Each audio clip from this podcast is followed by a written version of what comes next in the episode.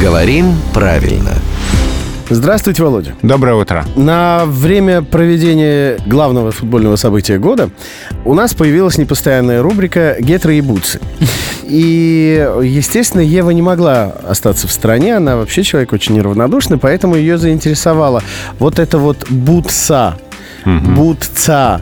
Бут- Бутец. Бутец, да. К- Оно что? Мальчик, девочка, какого рода? И то же самое с гетрами, что происходит. А бутса она в единственном числе. Бутса. Да. То есть я надеваю свою бутсу. Как туфля, как т- тапка. А вот Ага. То, что на ногах, почему-то женского рода. Вот кеды бы вам сейчас возразили. И ботинок тоже.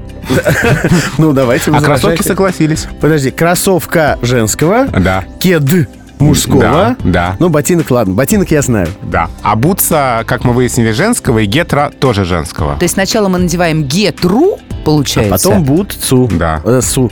А если вы пришли и без того, и без другого, Ну, То есть мало ли. босиком. да, то вы пришли без гетр и без бутс. А в чем разница все-таки между этими словами? Должна же быть разница какая-то между Но. гетрами и бутсами. А разница в том, что они пришли к нам с разных берегов Ла-Манша. Бутсы из английского, а гетры из французского. Но смотрите-ка, нормально А встретились у подружились. нас. Да, у нас и- и встретились. прекрасно существует. Э, Как мы с Володей Пахомовым. Это главный редактор Грамм-Тру Владимир Пахомов. Он приходит сюда каждое буднее утро в 7.50, 8.50 и в 9.50.